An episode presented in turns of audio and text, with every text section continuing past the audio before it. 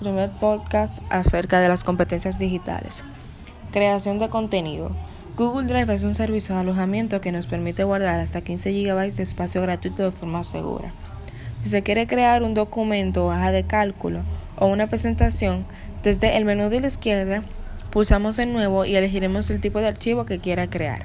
Cuando trabajes con conexión, tus documentos se guardarán a medida que escribes sin necesidad de pulsar guardar. Comunicación.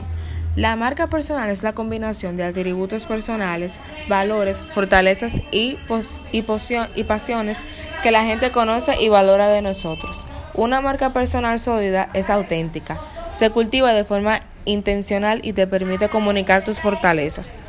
Para conseguir visibilidad en Internet es importante identificar y comunicar nuestro talento y de esta manera aumentará nuestro valor como profesionales posicionamiento de marca.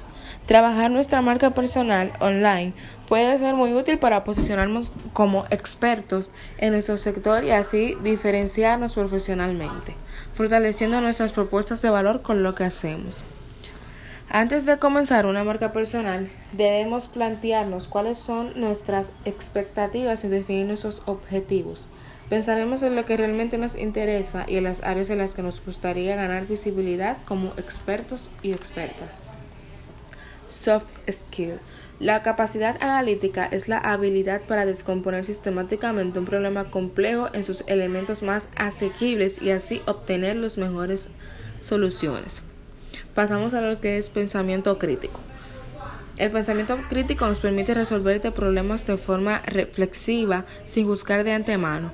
Para ello debe cumplir una serie de criterios como son la claridad, exactitud, relevancia, profundidad, amplitud, lógica, significado y imparcialidad.